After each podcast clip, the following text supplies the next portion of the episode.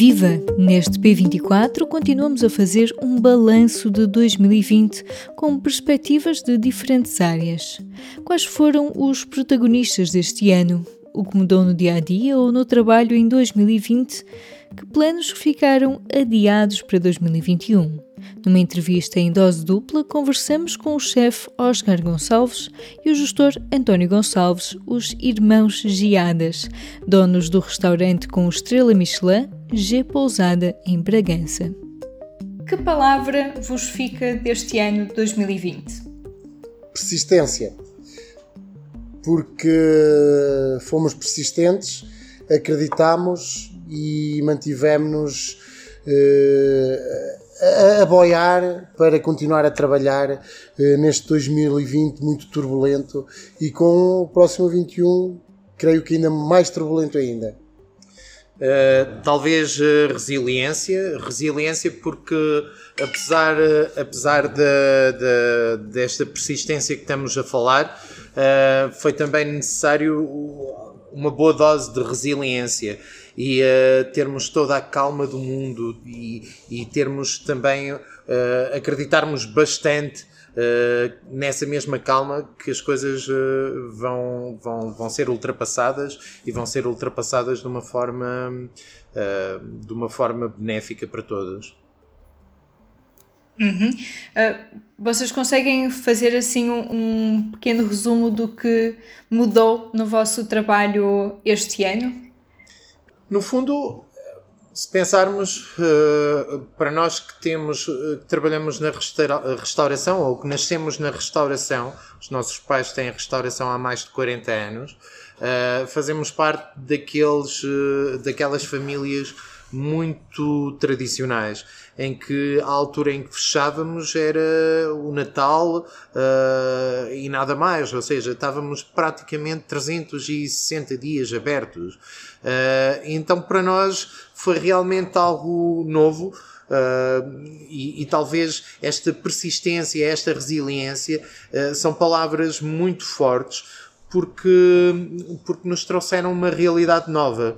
Uh, tivemos que encerrar o, os restaurantes e a pousada durante uh, três meses e agora voltamos a encerrá-lo provavelmente mais três meses Uh, isto era uma realidade que desconhecíamos completamente. Uh, e então, uh, talvez estas duas palavras acabam por retratar muito daquilo que é, é, é realmente um 2020 cheio de interrupções e cheio de dúvidas. Hum? Deste ano, conseguem destacar um momento para recordar e outro para esquecer? Uh, um momento para esquecer foi uh, o uh, mês de março, quando eu e o meu irmão tivemos que fechar, fechar a pousada por, por ordens de, portanto, por ordens do nosso governo, por causa da pandemia, algo que não sabíamos e, e o momento para esquecer era cada vez que eu ia ter com o meu irmão à pousada habituado a, a, ter a pousada cheia de barulho, a voz dos clientes, a voz dos nossos colaboradores, o tilintar de todo o fervorim e chegar lá só ouvíamos as pessoas que, que nós acolhemos, os profissionais de saúde que estavam lá, ouvíamos as vozes deles e ouvíamos o lamentar desta situação toda nova. Portanto, isso é mesmo para, para recordar e ao mesmo tempo esquecer. Quer dizer, é, é que um amor-ódio que, que se mantém que neste momento em dezembro estamos a viver isso outra vez. Sim. No fundo, no fundo uh, recordar esta situação que o meu irmão estava a descrever, o facto de um momento para o, de um momento para o outro Portugal, como muito, muitas das vezes se demonstrou solidário, mais uma vez foi solidário como nós uh, o fizemos em Bragança, muitos outros hoteleiros e restauradores uh, ao longo de todo o país o fizeram também. Uh, acabaram por, por pensar, pensar muito em quem está à volta e a forma como todos juntos podíamos ultrapassar esta, esta situação. Um momento para esquecer realmente eu volto a frisar o fecho. Fechar é, é a pior coisa que pode haver. Uh, para nós é, é a quebra, no fundo, uh, de ritmo de trabalho, é quebra, deixa-nos aqui um certo vazio que é bastante difícil de completar. Uh, no meu caso, eu, eu, eu, para além, de, para além de, de restaurador e empresário uh, hoteleiro, sou também professor uh, no ensino superior. Isto, no fundo, acaba por. tenho dois mundos muito diferentes, mas ambos acabam por se completar e demonstraram que havia dificuldades que foram ultrapassadas. Se calhar houve oportunidades que nos marcaram muitos, não sabíamos que, era, que éramos capazes eh, de reagir a isto tudo da forma como reagimos e tão positiva. Uh, e no fundo 2020 vai ser marcado com o desejo de ser ultrapassado, nos ultrapassarmos e ao mesmo tempo uh, realmente com a mágoa uh, do fecho, do fecho de muitos que na realidade já não vão abrir outra vez. Uhum. Protagonistas deste ano, pessoas que marcaram o ano pela positiva ou pela negativa, conseguem destacar alguém a nível nacional? Eh, eu, eu uh, destacava todos os restauradores e hoteleiros do país porque estamos a lutar, estamos a lutar, uh, quer dizer, isto é, é uma luta constante devido à pandemia e para mim vai ser quem vai marcar o ano porque somos o cartão de entrada, o cartão de boas-vindas para, para, o nosso país. E as pessoas, quando vêm a um país, eh, levam sempre na lembrança os monumentos, os locais e os restaurantes. Portanto, e acho que para mim são os restauradores e os hoteleiros personagem de, do ano no país. A nível internacional, o Biden, a ver se John Biden, a ver se nos vai dar uma alegria mundial de estabilidade. Bem, no meu caso, acho que uh a nível nacional, o, sem dúvida alguma, os, uh, os trabalhadores da saúde, uh, todo, todos aqueles que, que, na, frente, na frente de batalha, depois de um, de um ano tão duro, uh, atravessam uma segunda e já se fala numa terceira vaga.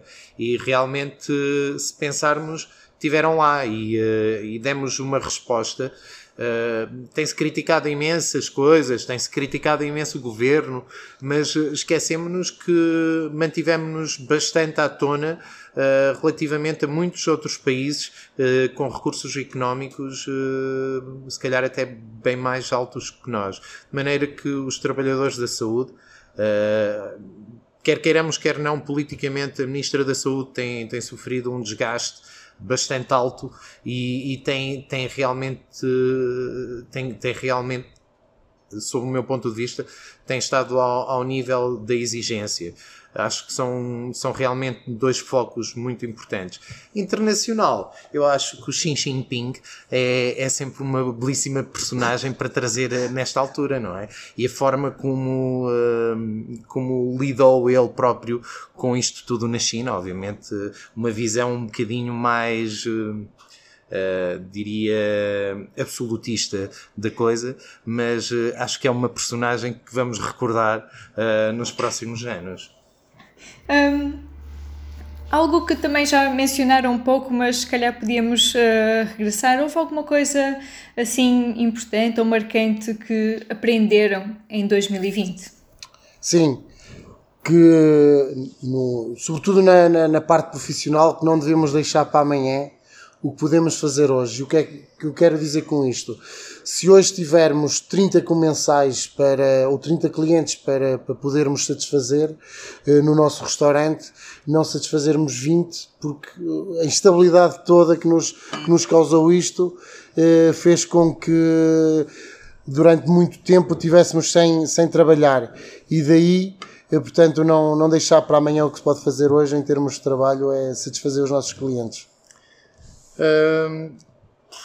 Talvez, uh, talvez um sentido muito humanista da muito humanista daquilo que é uh, daquilo que é as nossas organizações não é?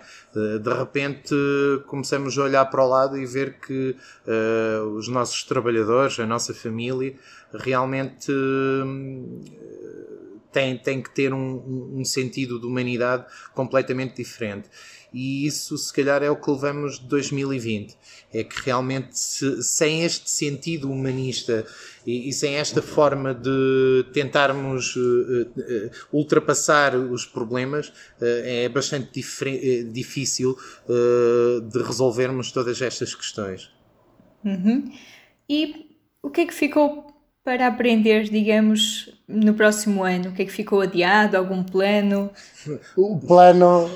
Todos os planos. O plano A, o plano B, o plano C, o plano D. É, ou seja, é melhor em vez de termos. E eu, o meu irmão de vez em quando brinca comigo e diz que eu sou o gajo, sou o tipo dos planos. Ou seja, tenho um plano A, um plano B, um plano C. E pelos vistos, este ano uh, deixei, já não consigo ter mais planos.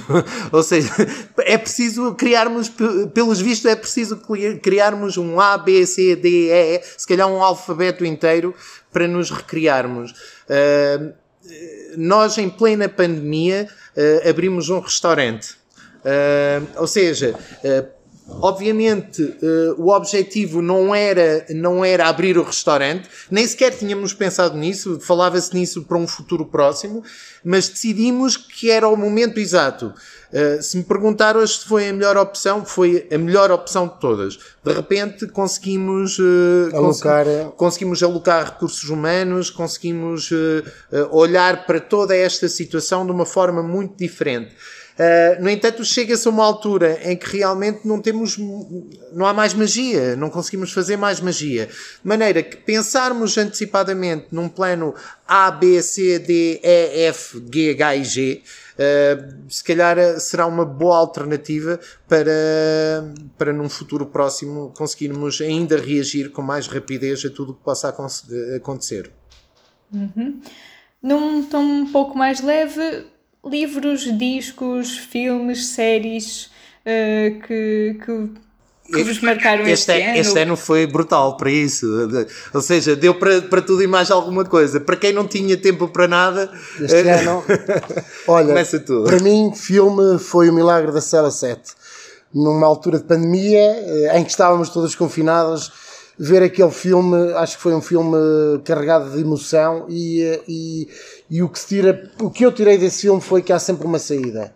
Hum, portanto, foi eh, em termos de séries, séries uh, pela vigésima vez, A Casa do Papel, uh, que uma pessoa vê, vê, vê, vê. Filme, uh, li, li mais uma vez o filme do Granazak, eh, portanto, que um filme de cozinha.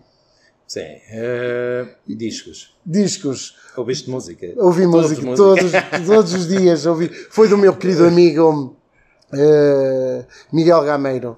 O último, o último tema que ele fez durante a pandemia, acho que é um tema que marca muito. Tá.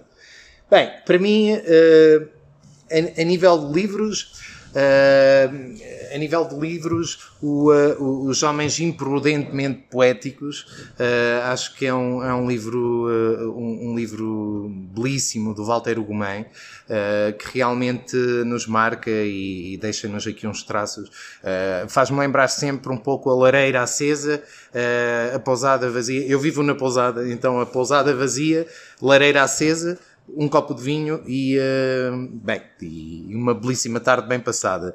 O filme, uh, por acaso vimos ontem, vimos ontem e eu revi outra vez, que é a, 4L, que é um filme maravilhoso, uh, que nos leva um bocado ao imaginário, não é no que não podemos viajar, leva-nos um pouco ao imaginário da viagem, de uma travessia do deserto, do Sara, uh, fraternidade, um conjunto de amigos que já o fizeram no passado e que, que o queriam voltar a fazer por uma razão muito nobre, uh, por uma razão muito nobre no presente. De maneira que é, é um filme bastante emotivo, divertido uh, e, e faz-nos sair de casa num ano em que não podemos sair de casa.